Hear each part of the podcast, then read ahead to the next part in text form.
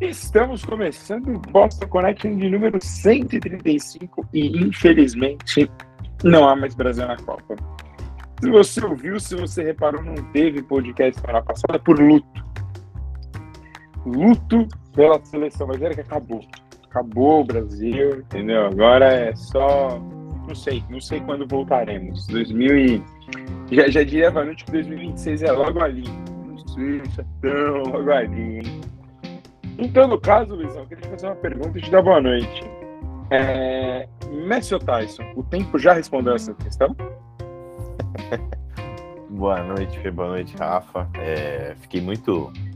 Eu, eu, confesso que fiquei mais triste em não falar com vocês na semana passada do que a eliminação da seleção. É... Mas eu acho que o tempo está começando a dar sinais que o Messi é, é um pouco mais jogador que Tyson, né? É, se a gente fosse comparar também atleta por atleta, a gente poderia comparar o Mike Tyson. Né? Historicamente, a importância dele e o Messi.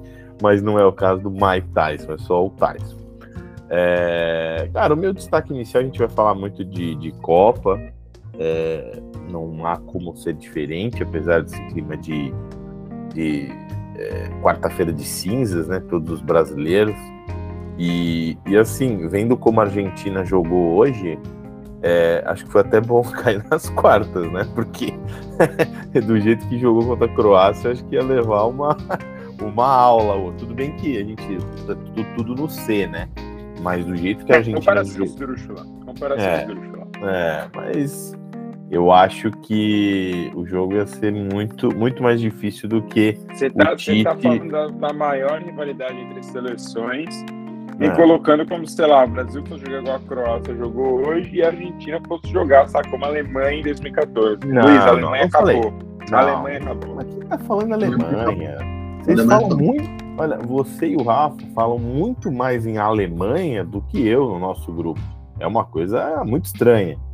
É, mas eu acho assim, é, o meu, meu destaque inicial, só fugindo um pouquinho sobre futebol, queria falar rapidamente sobre sobre política, é, o, o, governo do presidente eleito Lula, né, é, de, tentou dar um tentou dar um migué na nomeação dos primeiros ministros, né, na sexta-feira pouco antes do jogo, é, torcendo para que a seleção fo fosse bem, não foi para tentar, ah, nem lembrou quem quem são os nem lembrava quem eram os seus novos ministros, tal. É, dois pontos. É, o, eu acho que parte da imprensa é, tá assim é, é uma coisa muito muito diferente que nós estamos vivendo hoje, né? É, desde que eu acompanho é, política, eu não me lembro de é, a situação que a gente está vendo hoje de um governo que ainda não acabou, quer dizer, é, dá alguns sinais aí que quer respirar por aparelhos né, golpistas, né? né? não trabalha mais. Exato. Então é um governo que não acabou, mas tá, tá morto, faz absolutamente nada, a não ser coisas fora das quatro linhas da, da Constituição. E por outro lado, um governo que não começou ainda, mas já está sendo cobrado de uma forma excessiva em certos pontos, é, mas que também é, não está dando algum é, é, sinais, alguns sinais, né, de que possa tomar algumas medidas corretas em áreas é, importantes como é, a economia. Não estou falando do Haddad, eu acho que ele, acho que na verdade ele é uma aposta do Lula. É, espero que seja uma aposta boa. Ele tem um currículo excelente, né? Ele é um tenho várias restrições a ele, mas é, é um dos caras mais bem preparados intelectualmente que a gente tem. É, isso de todos os partidos. Então, é, a área da economia não é, é, digamos, oficialmente a área de especialidade dele, mas ele já está fazendo a equipe dele, uma boa equipe. É, o que me incomodou mais, ainda até falei com o Rafa hoje, uma nomeação para o BNDES do Aloysio Mercadante. Para mim, isso é uma, foi uma jogada política do Lula, que nunca é, se deu muito bem com o senhor Aloysio Mercadante, sempre tiveram as suas, as suas diferenças, e eu acho que ele meio que jogou o Mercadante no fogo aí, no, no óleo quente, e deve fazer algumas bobagens aí no BNDES, ele tem uma visão econômica é, meio que da ala dilmista, digamos assim, que não deu certo. Então eu acho que o Lula deu esse cargo para o Aloysio Mercadante para ele mesmo se afogar. E vamos ver, né? Mas é isso aí. Ah, você quer falar, já eu sinto que você quer responder o Luiz, é, eu só não entendo porque o mercado não aceita um cara que é mercadante, mas tudo bem. não, na verdade eu não quero nem responder, mas eu quero acrescentar algumas coisas. Achei o comentário dele muito bom. É, eu quero falar de Copa também, mas a, a, a provocação do Luiz é muito boa para não ser, não ser não rebatida, mas acrescentada. Eu acho que se você olhar na linha do tempo do, da democracia brasileira, desde da eleição da presidenta Dilma, no segundo mandato, ela demonstrou uma, uma inaptidão política muito grande. Quando eu falo inaptidão política, é dificuldade de diálogo. Ela era muito. Ela tinha dificuldade em, em lidar com o Congresso Nacional. E, e é difícil ter um, um, um presidente que não lida bem com o Congresso Nacional, porque se o presidente eleito tem legitimidade popular, né, investidor do, do cargo dele, deputados e senadores também têm. Todos ali, sejam, seja o Tiririca, seja o deputado mais bem preparado, foram eleitos pelo povo. Então, todos têm, têm legitimidade e, e é preciso dialogar com eles, com pessoas que você respeita e que você não respeita, mas que o povo respeita o suficiente para elegê-los. Então, você tem que lidar com eles. Então, não, as pessoas falam que não, não existe vazio na política. Não, não existe mesmo. Quando existiu vazio na política brasileira desde essa época. Então, dá para perceber pela, pelo protagonismo que o Congresso Nacional ganhou nos últimos anos. Eles propõem mais leis, e isso é um dado. É, pela primeira vez o Congresso passou a ser maior opositor de leis no Brasil.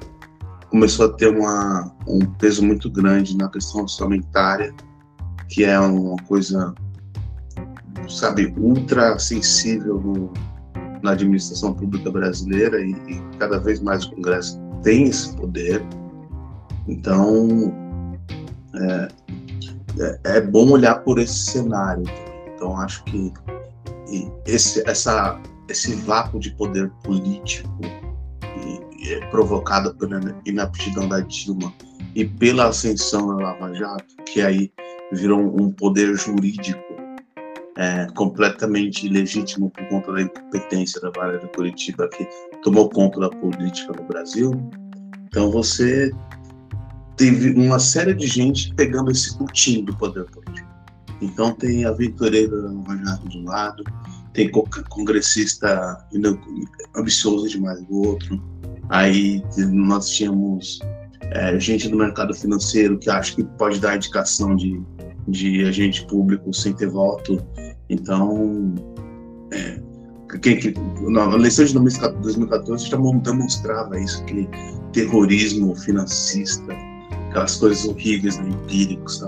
Então, é, a eleição do Lula parece que, de certa maneira, mostra uma reação do poder político. Quando eu falo reação do poder político, eu quero dizer, o Lula é muito hábil na, na articulação.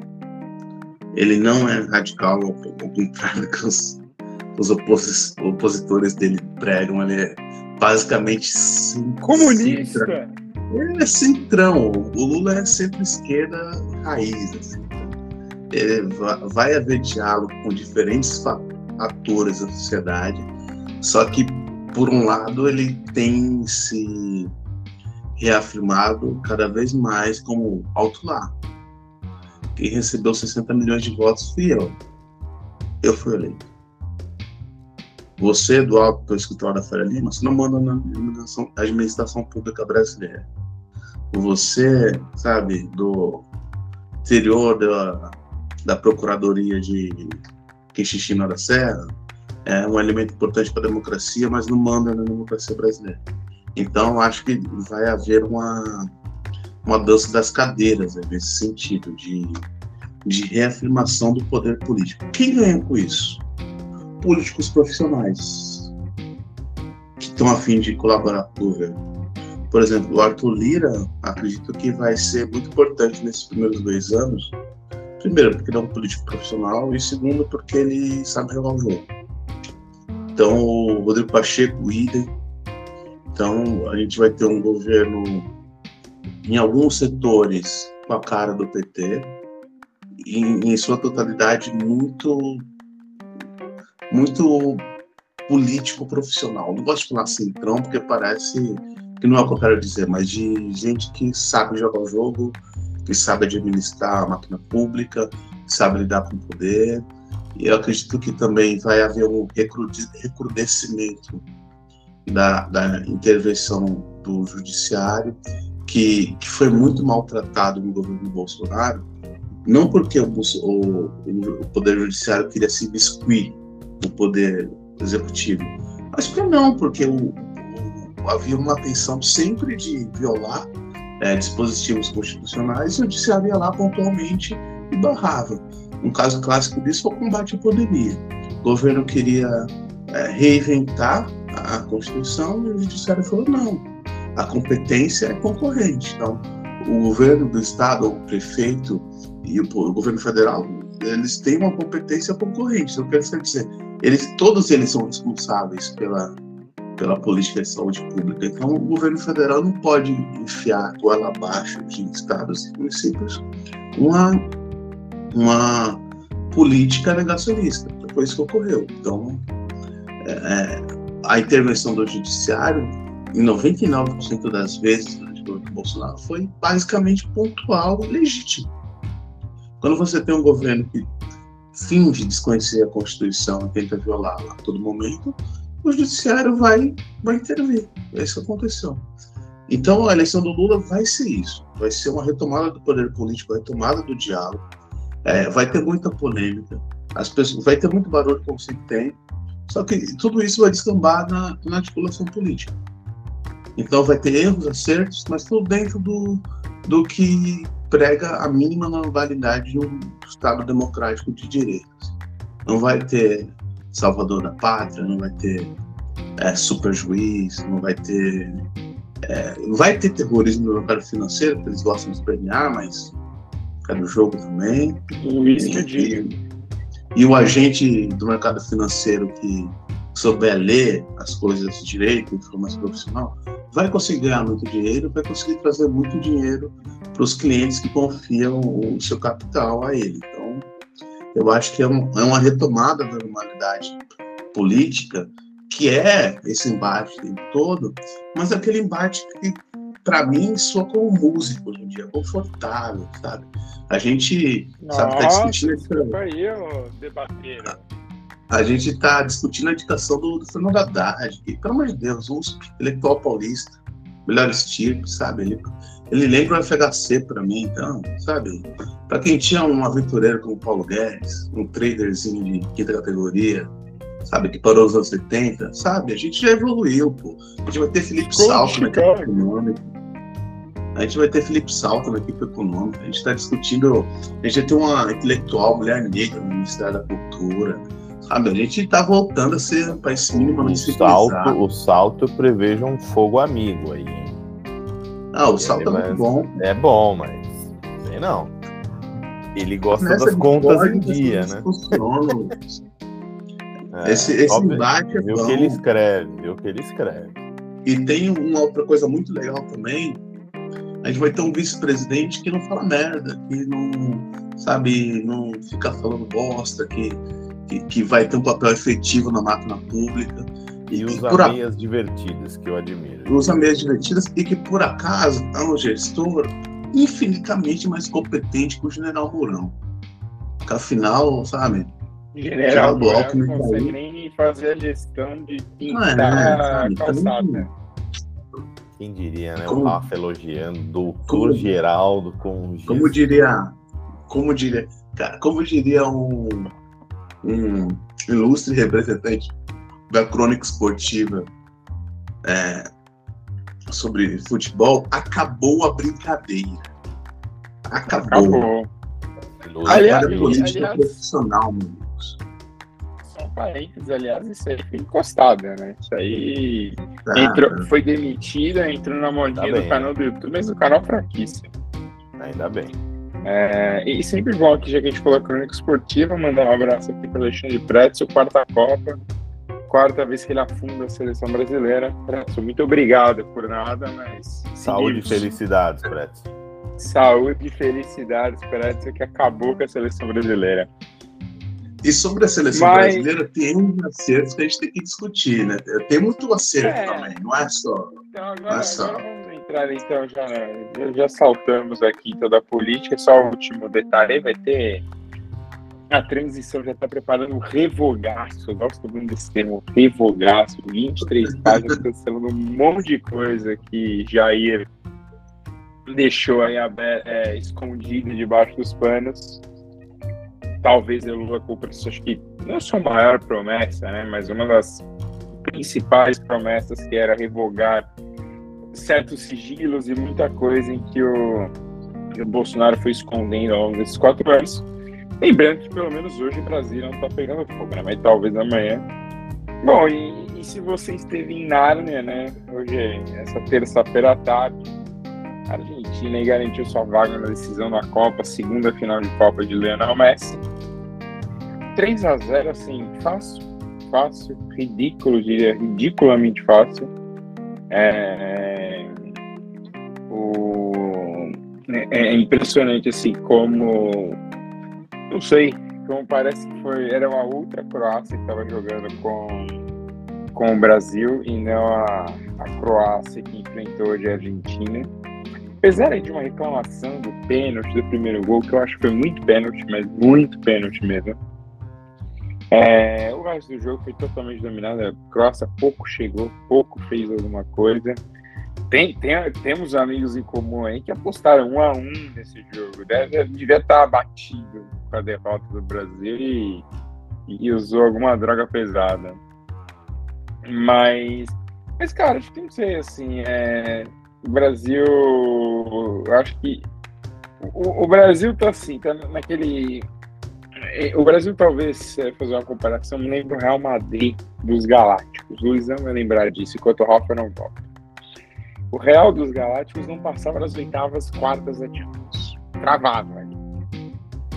Foi por é... oitavas, a maldição das oitavas. Ah, então. Não, não, mas teve acho que um ano que foi até as quartas, mas também caiu assim de forma é, patética. É. Foi quando parecia que o, o, Brasil me parece um pouco disso. O Brasil me parece um pouco vivendo essa maldição das quartas.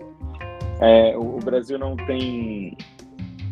Assim, chega, é, mas parece que nas quartas de final acontece alguma coisa. Então, assim, só depois do Penta foram derrotas 2006 para Holanda, é, desculpa, 2006 para a França, do Zidane, 1 a 0 2010, aquela derrota de virada bizonha para a Holanda. Aí em 2014 a gente passa das oitavas, até ganhando bem da Colômbia, 2 a 0 Mas aí acontece o que aconteceu né, com a Alemanha.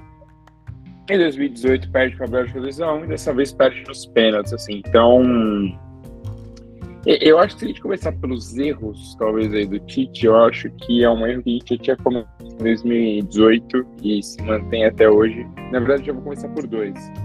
O primeiro é, seleção não mata contra-ataque. Isso para mim é...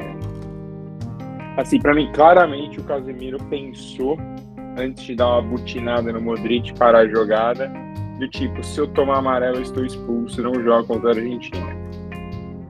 É, e, cara, você pode pensar isso numa Copa do Mundo. Desculpa, você, você tem que passar. Copa é passar de fase. Depois você vê o que acontece.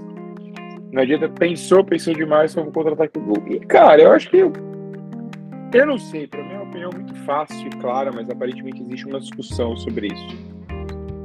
Pênalti, você, você tem que montar o placar, né? Então, assim, você vai. Você só chega no quinto pênalti se tiver, tipo, empatado, ou se de repente você tiver na frente, assim, uma pequena vantagem. Então, assim, não sei vocês. Vou perguntar primeiro pro Rafa. Mas, Rafa, o melhor batedor, ou, ou pelo menos os dois, três melhores batedores, tem que sair batendo, né? Acho que não tem muita discussão disso, né? Não, isso não tem discussão nenhuma. Isso é o básico do básico. Acho que e, e, e, é bom fazer justiça a isso, né? O Rodrigo começou batendo, mas ele fez uma baita uma partida. Devia ser titular, inclusive. Então, esse sim foi um, um erro do Tite, de não, não colocar o Rodrigo titular no começo do jogo. Então, aquela velha história que você falou, o, o campo fala, na verdade, dessa vez o campo falou baixinho e o, o, o histórico dos, dos convocados foram um pouco mais alto para eles. Acho que se ele levasse ao pé da letra essa história do campo fala, Rodrigo seria titular. Né? Dá para contrapor, por exemplo, da Argentina, que teve várias escalações diferentes conforme o, o, o adversário. Então, acho que, que esse foi um erro. E botar pênalti não se discute, né? Mas o, o corintiano tem algumas certezas em relação aos pênaltis, né? Eu acho que eu, primeiro o Cássio Ramos pegaria aquela bola, então ele nem pegaria os pênaltis. Ah lá, é... começou. Não, não, os pênaltis talvez. então, mas, mas, a bola do gol eu vi algumas pessoas falando sério, não, porque se fosse o Cássio, eu falei, puta, começou. O Cássio é gigantesco, mas não tem 3 metros de altura, tô brincando. Não, e, de e, assim, pra pegar pênaltis, talvez ele fosse um pouquinho melhor a, a bola desvia, na bola do gol do empate, ela pega na coxa do Marquinhos, que eu acho que é suficiente para matar o Alisson na jogada. Aliás, acho que o Marquinhos vai ficar marcado por isso nessa Copa. Ele falha, não falha, mas ele desvia a bola do gol e, e nos pênaltis ele perde o pênalti dele. Então, assim, cara, é, sei lá, eu acho que assim, ou se pelo menos, que é até uma, um ponto importante que eu vi esses dias uma discussão, é a hora que apertou, já que não, não existe mais, né, não existe mais aquela listinha de batedores, você meio que escolhe. Você pode definir antes, mas você pode mudar, sem. Pô, a hora que apertou ali no Marquinhos, não, não, Marquinhos, Neymar, vai você e bate. O próximo a gente, a gente faz. Porque, porque se a crossa faz, a crossa passa do mesmo jeito. e uma, uma, coisa importante, né? A gente está falando aqui de detalhes. Eu acho que primeiro a gente tem que pontuar que foi a eliminação do Brasil das últimas eliminações, que o Brasil jogou melhor o adversário. O Neymar fez um golaço. É, o Brasil dominou a maior parte do tempo, acabou eliminado. Detalhe de jogo eliminatório, beleza, mas futebol é feito de detalhes também. Acho que uma coisa que, que eu sempre bato, que eu tenho sido completamente amargo em relação a isso, é em relação à, à convocação do Everton Ribeiro, do, do Pedro do Flamengo. É, nada contra esses atletas, mas a rotação é diferente. Se houve uma análise outro dia de um, de um analista que fez frame a frame, a origem do lance original da Croácia é de, um, de uma mini segurança ali do Pedro que, que se, se foi precipitado na hora de dar um passe que, que o, o atleta brasileiro será para frente do gol, porque ele estava nervoso e porque ele perdeu todos os combates tete com os, os os, os defensores croatas. Então, a, a rotação é diferente. Para você jogar no futebol brasileiro hoje em dia e, e, e ser convocado para uma Copa do Mundo a Vera, você tem que ser muito diferente. Tem que ter uma visão tática muito grande, sabe? Porque, infelizmente, o jogo é muito mais competitivo atualmente na Europa seja por questão de. As pessoas falam uma questão de, de, de talento, de tática, eu vejo muito mais uma questão, talvez até de, de, de dinheiro, de calendário, de você montar um, um, time, um elenco qualificado grande o suficiente para conseguir aguentar a comunidade brasileira. Os times europeus conseguem fazer isso e a gente não. Então, tem, tem esse porém, mas é, essa, essa, essa pequenez, essa, esse detalhezinho faz muita diferença numa competição de alto nível. Então, o, o atleta para jogar aqui no Brasil hoje em dia, ser convocado e fazer valer essa convocação, cara, tem que ser muito diferente. Coisa que o Pedro, que apesar de ser um excelente nome, não é. E coisa que o Everton Ribeiro é muito menos. Então, é, não dá para convocar jogador para agradar a parte da imprensa, tá? pelo amor de Deus, não dá. Não dá. O Firmino ficou de fora na Copa, sabe? Sendo o destaque, apesar do Liverpool não estar tá muito bem, destaque do Liverpool. Não, sabe? Não dá, não dá. Não dá, não dá. Cara, então acho que aquela velha pressão é. Eu acho que assim, dos times brasileiros, o Everton. Talvez discutiria levar algum lateral direito é, pela necessidade, porque se, como foi falado nesse podcast mais uma vez, nossos problemas eram onde? Nas laterais. E talvez o único, entre aspas, é lateral que é o Militão, que foi, acho que para mim, o melhor lateral da, do Brasil na Copa. Me jogou bem de lateral direito quando precisou. E, e aí ele correu, assim, o Tite acabou tirando ele no segundo tempo. Sem muita explicação também essa, essa substituição. Ah, podia estar cansado, mas. É, não sei, não sei. Então, assim, acho que falta alguma coisa, falta tipo, não sei, acho que faltou pro Tite. Não sei se o Tite talvez tivesse um pouco deslumbrado. Primeira Copa, eu lembro muito bem, até por, por estar na Rússia, muita discussão do tipo, ah, o Tite falava, não, minha primeira Copa, tomei uma caipirinha, esse primeiro jogo, não entendeu talvez como funcionasse o, o Mundial. Beleza, faz parte, todo mundo tá aí vivendo e aprendendo. Mas nesse ele já sabia. Então, assim, não. Pô, levar. Assim, óbvio, zero culpa da pessoa, tá? Mas levar o Daniel Alves pra quê? Sim. Aí perdeu, perdeu uma vaga, perdeu um lateral, porque ah, precisa levar o Daniel. Para. E, e, outra coisa, assim, claramente a seleção não, não se preparou para momentos de desespero. Quando você põe o Pedro, o Rafa tá falando do Pedro agora, assim, pra mim o Pedro é uma opção. Pedro era o cara para jogar, você jogar a bola na área, ele dar casquinha e alguém, ou ele fazer o gol, ou alguém fazer o gol. É, o Buma Boi, é o clássico. Ninguém, ninguém cruzou na cabeça dele.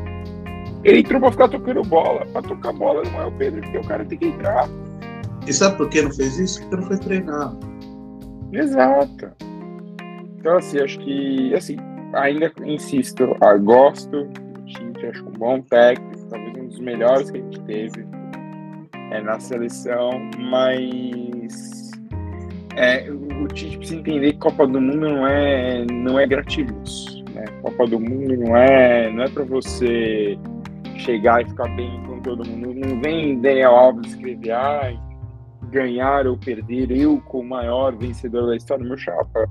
O Messi vai ganhar é. a Copa, o Messi vai ganhar o francesão e mais algum título na França, vai ter 44, vai ter 43.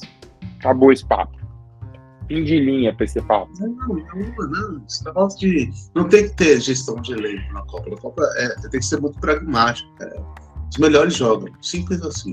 Exato. E assim, é... e, eu tenho. Conversando com um grupo de amigos hoje, que eu falei isso. Eu talvez tenha falado desse podcast isso aqui, mas já faz tempo. Então.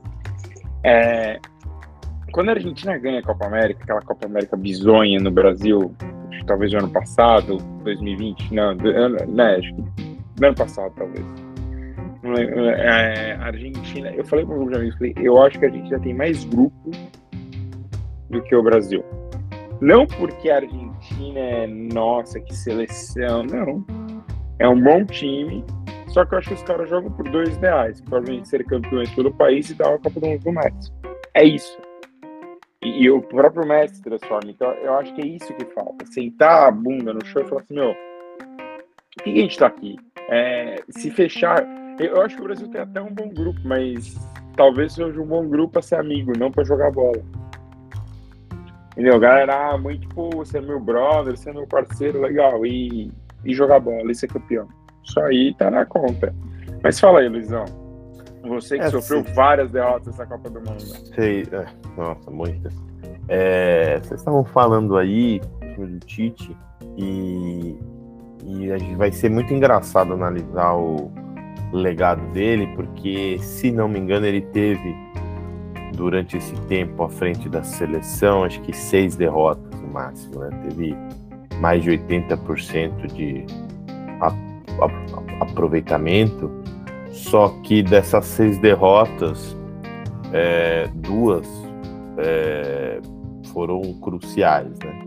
Uma contra a Bélgica nas quartas de 2018 e outra contra a Argentina na Copa América, a final aqui. É, então são duas derrotas muito pesadas. Né? E, e o empate pesadíssimo foi esse contra a Croácia.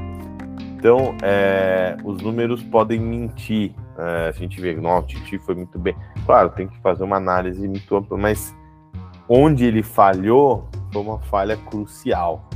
Foi uma falha que vai acompanhar ele para o resto da vida. É, eu concordo com vocês sobre algumas convocações, principalmente sobre, do, sobre, o, sobre o, o Daniel Alves. É, a gente falou aqui várias vezes que tinha por que é, convocá-lo. Concordo muito com o Rafa nisso, quando ele fala da gestão de grupo. Copa do Mundo é uma competição totalmente diferente, totalmente diferente. Então é claro, você ter o grupo na, na sua mão é muito importante, ter jogadores que agregam, é, ter um vestiário saudável. A gente viu a Bélgica aí nessa Copa, que fracasso que foi, né? É, até a própria França, em alguma Copa passada aí também, o vestiário estava um 2010. caos. 2010. estava um caos, um time bom, é, e não fizeram nada. É, então, isso é muito importante, mas eu acho que o, o Dani Alves hoje não, não faz essa, essa função. É, assim, para mim, contra a Croácia, concordo também com vocês, é, jogamos muito melhor, é, mas não conseguimos é, fina, finalizar, nós conseguimos, né? Mas é, tivemos muito, muitas oportunidades boas, claras, e só fizemos um gol. E, e volto a dizer, em torneios como Copa do Mundo, esse tipo de erro não é perdoado. Então você teve, a gente teve pelo menos umas quatro, cinco chances claras de gol é, o, eu esqueci o nome do guarda-metas né, lá da Croácia. Fez uma, uma apresentação excelente. E, e eles tiveram um, um, chute no gol. E aí a gente pode discutir várias falhas, né? É, assim, para mim, a fundamental é você fazendo um gol no intervalo do primeiro tempo da prorrogação, primeiro que dá uma ducha de água, água fria no seu adversário. Ele já começa o segundo tempo, acabamos de levar um gol, a gente vai ter 15 minutos só para tentar empatar com a seleção do Brasil. E, e pô, o Tite, que é um mestre na, na parte defensiva, é, podia ter feito cera, podia ter cozinhado galo, podia. Faltou a malandragem. Cara, faltou a malandragem. Depois, faltou. Depois faltou Simeone do... pro Tite no segundo tempo. Não, não faltou Faltou ser um pouco. Faltou, faltou ser simplesmente é... o, o, Tite do Corinthians. Sim, o time então... do Corinthians de 2012. Exatamente, justamente isso que eu acho que o Luiz quer dizer. Exatamente. O time isso. do Corinthians de 2012 não Exatamente. jogava. Exatamente. Acho que na Vila, semifinal, Santos e Corinthians, o Sheik fez um golaço não tem mais jogo. Acabou o jogo. E o acabou o jogo. O Sheik fez o gol no primeiro então, tempo. Exatamente. E o Corinthians não jogava mais. E isso, é, assim, e me surpreendeu o Tite levar um, um empate desse nessas circunstâncias, sendo Tite como técnico. Então, assim. Então, mas é... eu quero pôr uma pergunta para você, hum. para você já completar a sua resposta. Tem vídeo do Tite dando bronca antes do gol, falando não é para subir e aí, obviamente, depois do gol tem lá o vídeo do Neymar reclamando. Então, assim, é um pouco, obviamente, fal falta de técnico ou é jogador, às vezes, que se que acha que vai resolver as duas coisas. E... No meu ponto, as duas coisas. Sabe e, o que eu acho, Fê, é, talvez seja falta de cultura, de adversidade. E aí também a culpa não é do Tite, a culpa é da CBF. É, quando você. As pessoas falam muito do, do lado do Tite, o ciclo, o ciclo. O que é o ciclo? O ciclo é o Brasil com uma oferta de talento muito maior, espancando todos os adversários da América do Sul, espancando todas as outros, é, outras seleções de amistosos. Faltou esse embate mais pesado para o jogador sentir que tem hora que tem que fechar a casinha, tem hora que sabe que a gente tem que defender, Então, eu acho que a gente foi muito prejudicado por isso, nesse contexto. As pessoas falam, ah, o, o jogador o técnico não controla os caras no joystick, não, sabe? E, por mais que ele tenha dado bronca no sobe, a cultura do cara é a seleção brasileira, vou pra cima, pá, tal. Bati em todo mundo durante esse ciclo inteiro, vou, não vou atacar agora. Vou atacar. E isso até, sabe, um, intuitivo das, dos jogadores. É? é difícil pensar nisso. Quando a gente fala de preparação de Copa do Mundo, também tem questões administrativas que talvez a gente tenha que, que repensar como, como escola de futebol. Acho que é, faltou um pouco de aplicação tática, faltou um pouco de, de sangue no olho nessa coisa. Que é uma coisa que, por exemplo, o Messi nessa Copa está tendo muito. Quando o, o, o, Messi vira pro holandesinho e fala que mira bobo, cara, aquilo é a. As pessoas falando da mar, maradonização do Messi, né, cara? O, o Messi, que sempre foi um, um gentleman, sabe? É, sabe, levantou a, a, manga da camisa nessa Copa. Então, é, eu tô amando ver o, o Bad Messi nessa Copa, assim. Cara, mas tem hora que é isso. É... E, e, eu acho que talvez é isso, Rafa, que falte alguns nossos jogadores. Tipo, cara, tô vendo pela seleção. Cara, se transforma, tipo, o Neymar tem que ser mais chato, tem que irritar mais zagueiro, tem que dar mais risada na cara de outros caras. E, e, parece que é sempre, tipo, tudo tem que ser bonitinho, discursinho e tudo mais, e não anda. E, e aí eu, eu vou pôr um ponto que eles vão falar, que eu acho que, meu, essa galera do Penta, talvez ele tirando o Ronaldo, esses caras são tudo um bando de agorento. Porque eles sabem que se a seleção ganhar a Copa, eles vão ficar, entre aspas, um pouco esquecidos. E, e esses caras, pra mim, eles estão agorando. Tipo, o Rivaldo falou, não, porque não pode ter técnico estrangeiro. Então põe quem, Rivaldo? Ele falou do Rogério Ceni, simplesmente isso. Luizão, falei. Fala, Luiz. É, não, não, imagina. É, eu queria falar só. É, eu acho que pelo, pelo tempo que o Tite ficou à frente, é, eu tava esperando um pouco mais na Copa. É, confesso que tivemos é, poucas apresentações boas.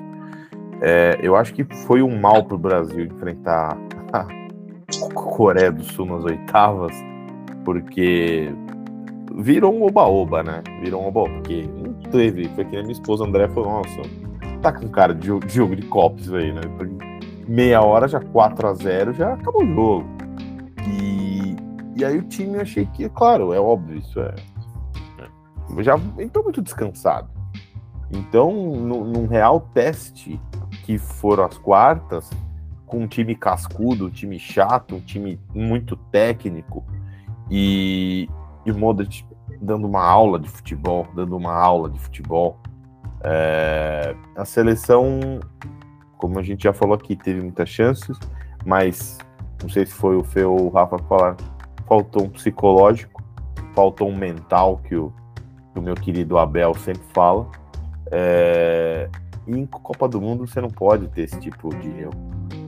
E, e eu acho que o Tite, eu acho que essa seleção, né, esse ciclo, né, como ele gosta tanto de, de, de dizer, é, a gente esperava um pouco mais. É claro que a, a, nossa torcida cobra sempre o título porque nós somos os maiores, os maiores campeões de Copa.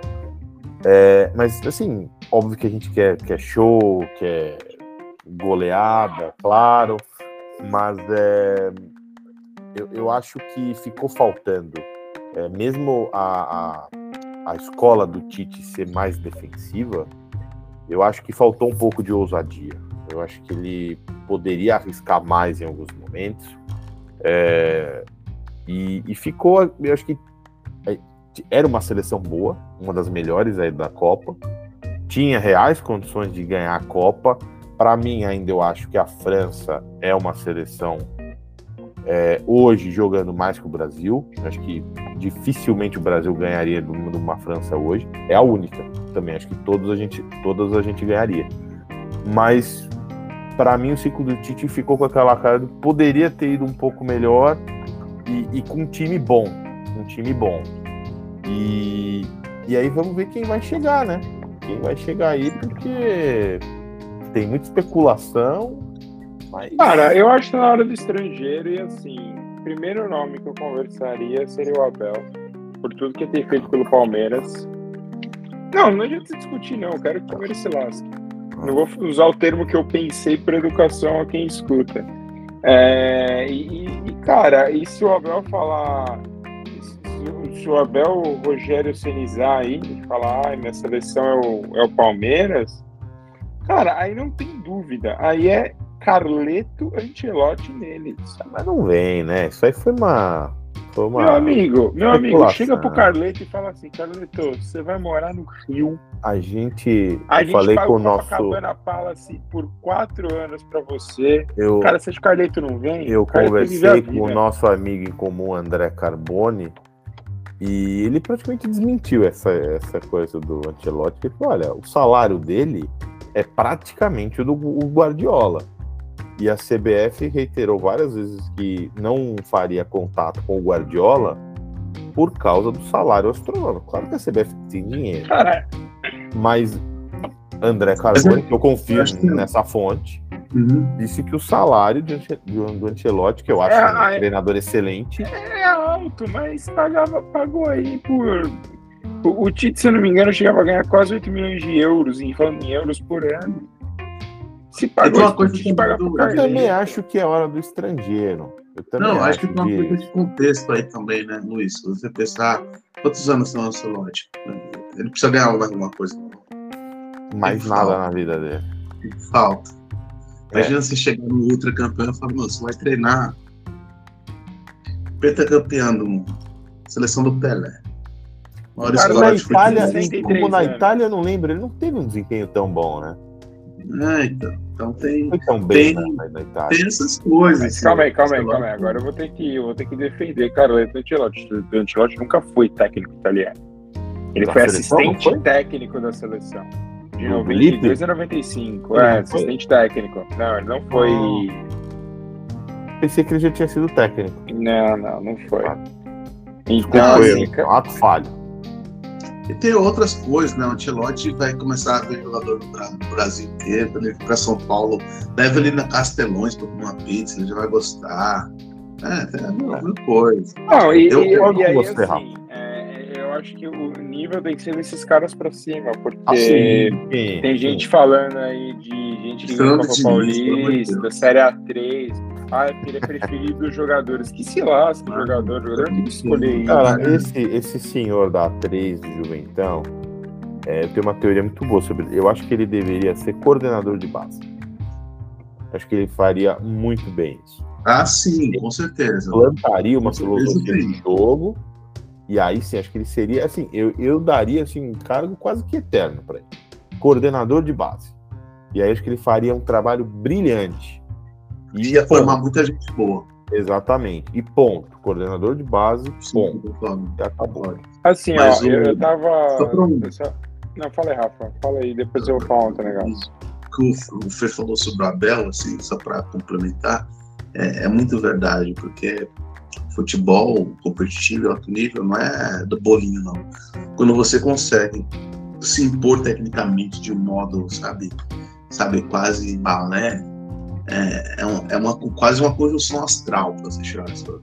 A gente fala, quando a gente fala, ah, qual foi o time que se impôs tecnicamente, a gente pensa, sabe, na seleção 70, a gente pensa no, no, naquele Barcelona do Messi que cantou o mundo. Então, na prática, meu amigo, você vai ter que sujar o calção. Assim, o Pelé batia zagueiro, então é, o jogo é mais competitivo do que esse time limpinho do Tite mostrou. É, acho que o Tite foi muito bem taticamente. Acho que é, é bom a gente também colocar em contexto para ser justo com o Tite. Né? Foi 7 a 1 então tem um, foram duas copas de recuperação da dignidade do futebol brasileiro.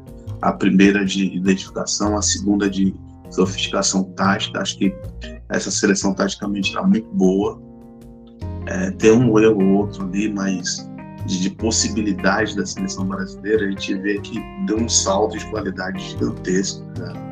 Então, acho que é daí para cima. Tem que é, já que a gente conseguiu, conseguiu, conseguiu sofisticar desse jeito taticamente, agora a gente precisa melhorar a competitividade dessa seleção, de, de, de colocar na cabeça desses jogadores que tudo bem ser expulso se for para um jogo de Copa do Mundo, não tem nenhum problema.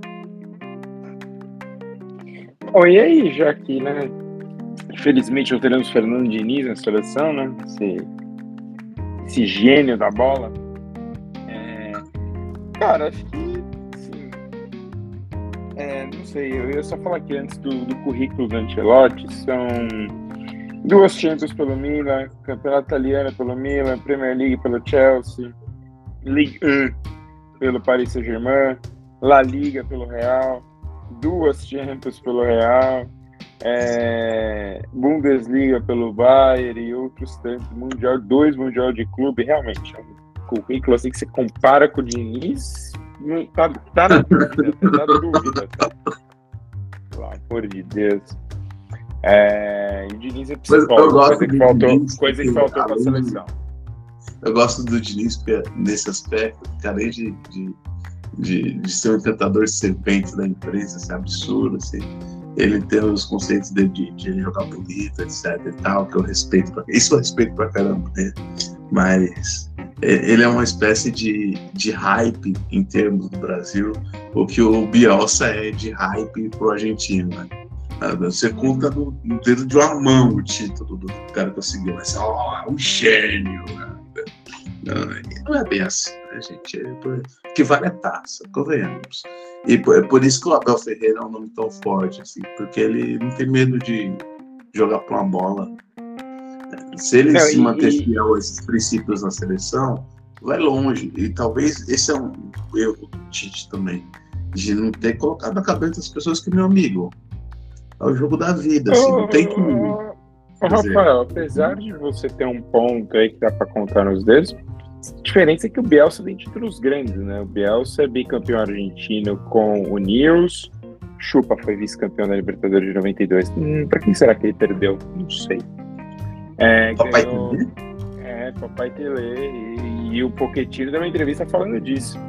Ele ganhou o Argentinão de 98 com o Vélez, ganhou é, a Olimpíada de, de Pô, 2004 é, com a Argentina. o Vélez é pra poucos, hein? É, cara é bom. E, e, e, ganhou aí, subiu com o Leeds United, né? Com uma das melhores campanhas aí da segunda divisão inglesa. Então, assim, é o, tem, pelo menos tem o que mostrar no portfólio, né? Já o Diniz tem ah, xingamentos para mostrar. Porque não, você não, não acha. Dá, também não dá você não acha, você não acha. Você não acha que, tipo, Audax e Juventus no YouTube. Você não acha esse jogo aqui no Não, mas ah, também é, o, o, é, o, é outro nível. Precisa melhorar o portfólio aí pra se é, é outro é, nível Mas, mas então, assim, acho que, cara, passa por isso. É, passa, acho que Primeiro, eu acho na verdade, eu acho que passa para a gente ter um real planejamento da seleção por quatro anos. Ah, mas tu jogar com o europeu. Não, não precisa jogar com o europeu. Mas precisa jogar um nível melhor, precisa se dedicar para, tipo. Não adianta ficar jogando assim, ah, eu vou jogar com a Colômbia, legal. Aí mete 8 a 0 na Colômbia. Ah, o Brasil. Cara, a próxima eliminatória para a Copa, com 48 times, Brasil e Argentina vão nadar de braçada, de costas, de lado, é, de cachorrinho, e vão estar tá tudo na frente do, Mas dos eu outros. Acho que a gente precisa jogar mais com os europeus. Mas eu precisar, preciso. O problema é Porque, que assim. assim não as... que a, a, gente já discutiu aqui, as eliminatórias da Europa também é um pouco fake. Ah, é eliminatórias muito fortes, tem, tem muita baba lá. Tem muita baba, a gente já conversou aqui. Só que Brasil e Argentina, aqui na América do Sul, não, não competem com absolutamente ninguém. Ninguém. É, não, mas. É na vaga automática já. Sim. Na vaga automática. Então, você não, não, é uma, não é um desafio. Não é um rival. Mas é que eu... só um ponto antes do Rafa falar. Mas na europeia só tem disputa quando você pega uma segunda seleção. Tipo, teve Espanha e Alemanha no mesmo grupo esse ano. Fora isso, o, o, grande às vezes provavelmente vai nadar de braçadas, ou vai fazer uma cagada como a Itália fez no fim. E os outros vão tipo. Mas na repescagem sempre tem uma zebrinha lá, né? Mas, mas porque a repescagem é matar ou morrer, né? Exato. É diferente. Aqui mas não fala tem aí, nada. Desculpa. Eu acho que são duas coisas. Eu acho que o, a gente tem que jogar mais pro europeu de, de grande porte, sim, como o Luiz falou. Eu também acho que o, o, o Fê falou é muito importante. Tem que aproveitar que a gente vai nadar de braçada, né, chorinho de bosta, caramba. Tem que, meu, rodar o elenco ao extremo, sabe? Tem que se tornar, ser convocado para a seleção brasileira, algo muito legal. Não pode ter grupo fechado desde o começo, só porque são os melhores momentos. Tem que testar mais jogadores, aproveitar essa, essa vantagem competitiva que o Brasil tem para fazer com que sei lá, por exemplo, nessa seleção, tirando o Vini Júnior, o Neymar, é, to, sabe, todos os jogadores deveriam se sentir motivados e ameaçados a vaga da Copa do Mundo. E não foi o que morreu. A gente montou um grupo coeso, fechado, etc. E tal. Talvez a seleção seja muito mais. É, talvez precisasse um pouco mais de, de competitividade, de, de de, de saber que o seu tá na reta, que você não vai ser convocado. É, tinha gente que sabia que tinha. Na verdade, as dúvidas eram mínimas. É, talvez porque a gente não convocou outros jogadores. Então, acho que tem que convocar mais gente, fazer o grupo rodar mais. O que não falta é talento. E jogar com, com seleções que, que ponham medo ao Brasil, que fazem o Brasil se retrair. O Brasil e França, na minha, na minha concepção, é um amistoso obrigatório aos próximos quatro anos, porque os franceses têm uma oferta de talento tão boa, se não melhor que a nossa. É, jogam na Europa em alto nível. Pra você ter ideia, o Benzema não está nessa seleção e eles estão fazendo o que tem que fazer feito. Então, é, a gente tem que jogar contra a França, tem que jogar de novo com a Alemanha, tem que, que jogar com os ingleses, que tem sim uma boa seleção, mas que perderam, jogaram como nunca, perderam como sempre. Então, sempre bom lembrar o que é futebol vencedor com os ingleses, então tem que fazer amistoso com eles também. Tem que jogar com a Itália, que, que apesar de ter se classificado para a Copa, sempre é um desafio defensivo absurdo, porque o futebol italiano é, é formado por gênios defensivos, então, tanto do banco de reservas como meio de campo, então é, é sempre enriquecedor enfrentar um time italiano. Então a gente tem que, que tem que sofisticar essa preparação aí. Seja jogando aqui com os sul-americanos, seja com, jogando com os europeus. Não acho que é uma coisa ou outra, acho que tem que ser os dois. Cara, concordo com você, só acho que é isso, assim, a gente tem que. Vai ser que acho que cada vez é difícil jogar com o europeu, porque a Europa se fechou na Liga das Nações e faltam datas. Mas acho que uma coisa que eu gostaria de ver, se possível, era trazer esses caras para jogar no Brasil. Não é só ir, ah, porque a Europa é mais fácil, porque nossos jogadores estão lá. Não, mas traz aqui perto. Criar uma e, cultura. E, e, e, uma coisa, assim, a gente está falando de trazer mais para perto, acabar com essas torcidinhas é, patrocinadas. Eu sei que, a Argentina tem lá um, a AFA, pega meia dúzia do Boca, meia dúzia do River, meia dúzia do São Lourenço, leva para a Copa ou escolhe uma, uma torcidinha para fazer o, o away, leva pra Copa. Mas, cara, leva torcedor, não leva gente que vai ficar postando videozinho, só quer saber de, de fá. Tipo, respeito pra cacete uma galera que tá lá acompanhando a Copa. Ah, eu tô indo em todos os jogos da Copa, apesar de ser uma mentira, tô indo em todos os jogos da Copa. Pra mim, não sei pra você, se você vai em todos os jogos da Copa, você tem que assistir o jogo inteiro. Se você sai na metade, você assistiu meio jogo, mas não vou entrar nesse mérito. Então, assim, cara, é, não leva torcedor de verdade. Não leva o cara, o, o, flamenguista que vai no Maraca e fica lá o jogo inteiro xingando. Mas porque você fala ele, Brasil, parece que as pessoas estão morrendo. E, em vários momentos, a câmera pegava a gente na arquibancada, só dando risada. Por uma parte de Copa do Fone que você precisa sofrer. Às vezes você nem gosta tanto de futebol, você tá ali porque é Copa, eu entendo. Perfeita. Mas se a galera tá sorrindo, a galera tá se divertindo. Cara, é Copa! Você viu os argentinos? Ah, Hoje a diferença é isso, celular, os argentinos pirando. Né? Não, é, é, assim, é uma, é uma torcida totalmente artificial. Totalmente artificial. Não ajudou em nada a seleção. É, eu tô aqui igual a torcida agora, tô filmando exa todo Exatamente, exatamente assim, exatamente assim. Os argentinos, desde o começo da Copa, estão dando um show. É, não dá para competir com eles. É outro nível de torcida. E, mas assim, a nossa é, é selfie, reels e, e vamos que vamos. Desculpa, não vai ajudar a seleção. E outra, e Copa, um país que, que gosta de futebol, um país identificado futebol. É, nada contra, eu sei que tipo, teve, a FIFA ganhou muito dinheiro, investimentos, muito, muito patrocínio, mas é, não, não é a mesma não é a mesma coisa você é, uma Copa aqui no Brasil, uma Copa na Alemanha, uma Copa na Itália, uma Copa na Espanha, uma é Copa na Inglaterra agora. É, é outra além coisa. De, além de você ter a facilidade de viajar, é aquele lugar assim que você pode dar de maluco, você pode ficar na casa de uma pessoa que você nunca viu na Exatamente, vida. Você pode ficar. O país gosta de futebol. O país no, gosta. No, no Catar é tipo tudo ali. Ou você paga ou você paga. Não, você não tem uma segunda opção. Não dá, não dá, não dá. É assim. Não, e, e Copa é uma experiência, sabe, quase antropológica. Então, Sim. não pode ter tanta limitação. Não pode ser. Não pode ter, sabe, conservador, essas coisas. Você vai, você vai pra Copa, cara, você pode encher a cara, você pode fazer sexo casual, você pode, sabe, ter, é uma experiência completa, assim, não é essa coisa B, sabe, careta, não, sabe? Horrível, vai na horrível, Copa na Holanda, sabe? Horrível, não, horrível, é, horrível. Então, sabe? Os coffee shop da vida, também, a Copa é um evento, mano. E vou dizer mais, tá na, é com 48 seleções, vai acontecer uma coisa que eu não gosto, mas assim, Copas em vários países. Por exemplo, 2030, se nada mudar, a disputa será entre Espanha, Portugal e Ucrânia, vizinhos, né? Península Ibérica adicionou um país novo aí na Península Ibérica.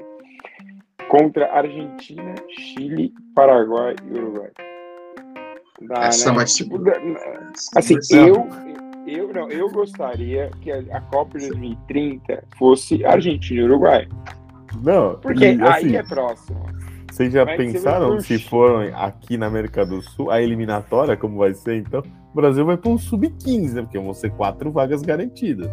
Ah, mas o. Não, mas, e, e, só lembrando uma coisa que eu vou falar: o Brasil votou sozinho por reformar as eliminatórias, dois grupos de cinco, e votou sozinho, porque a Argentina também queria, mas não teve moral de votar, para jogar a Liga das Nações da Europa.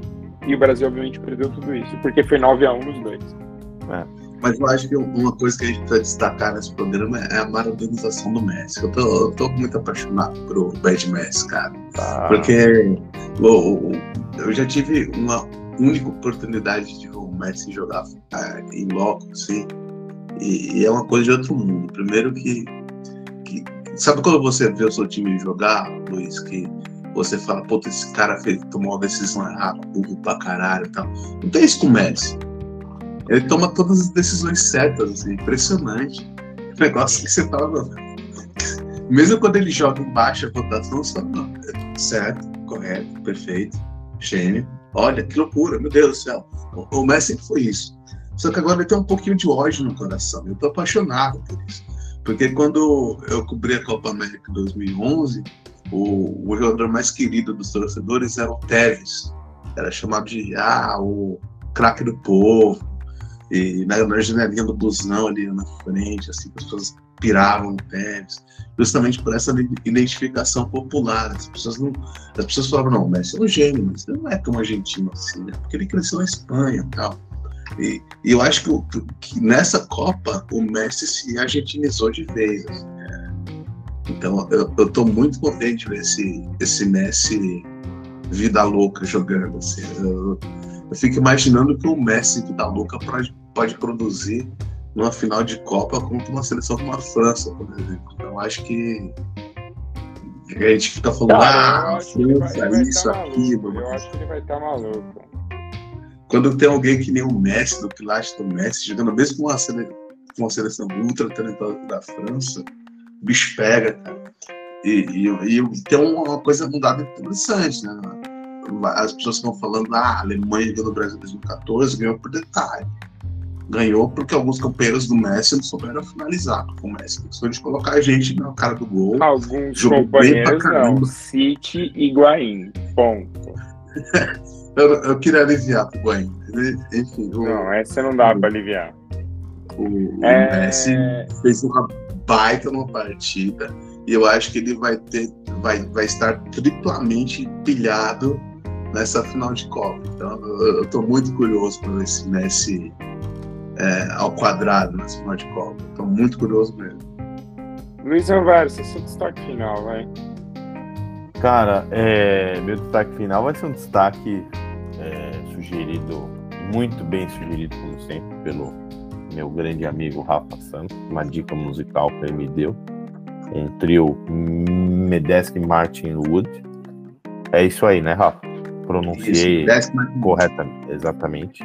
Trio Nova York Luiz, que nem você gosta. Exatamente, é, é a pura essência maravilhosa daquele jazz que faz bem para os seus ouvidos, né? Você, o seu dia fica muito bom ouvindo. Ouvindo o elevador, assim. né?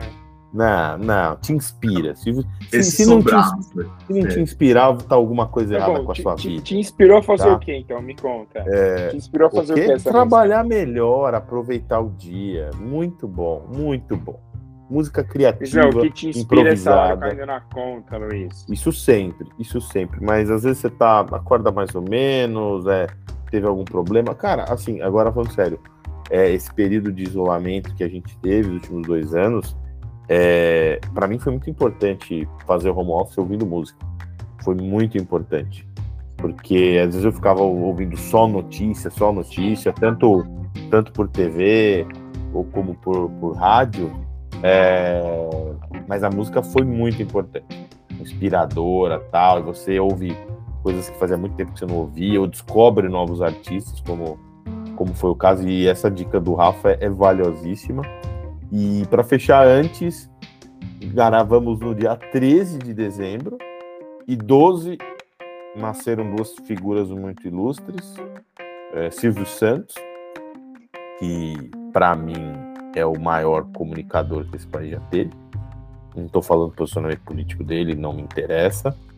Mas ele, como comunicador, acho que o nosso país jamais vai ter um igual. Genial, sim, nível mundial. E, e roubou quem é em New Jersey, né? Filho mais ilustre.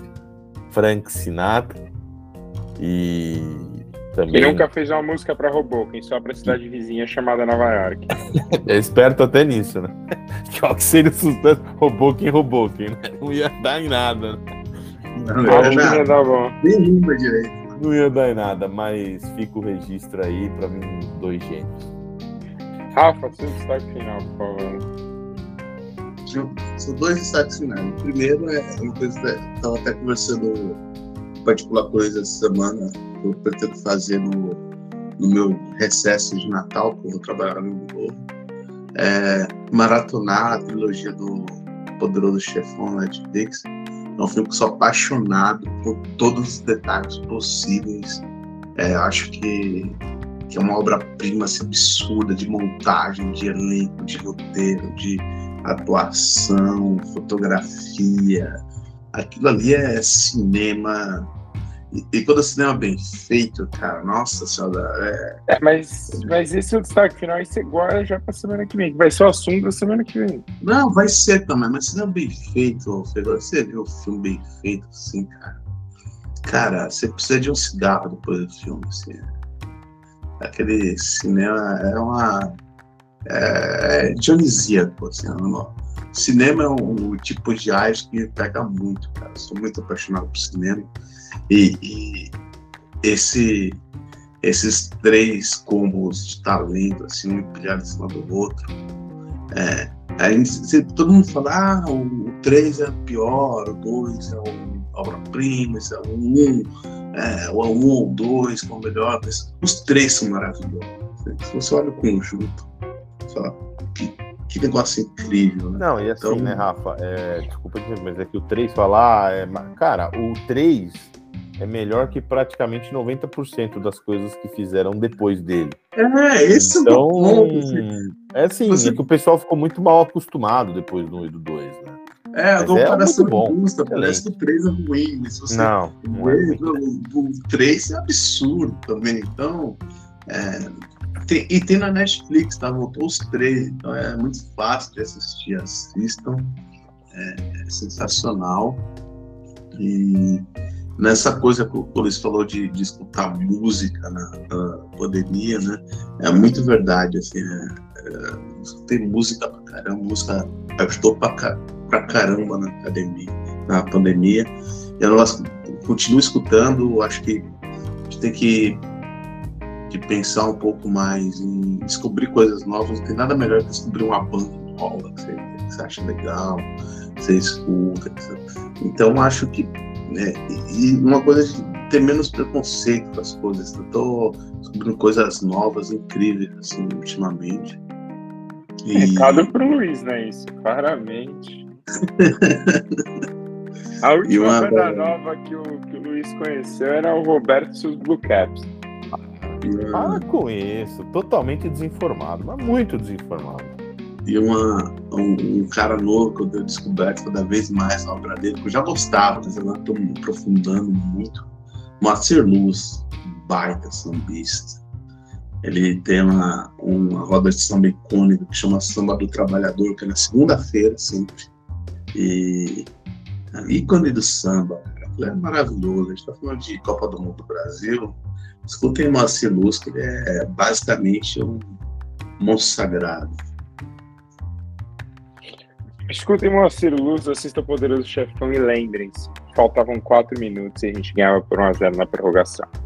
É isso. Um grande abraço e até semana que vem. Até.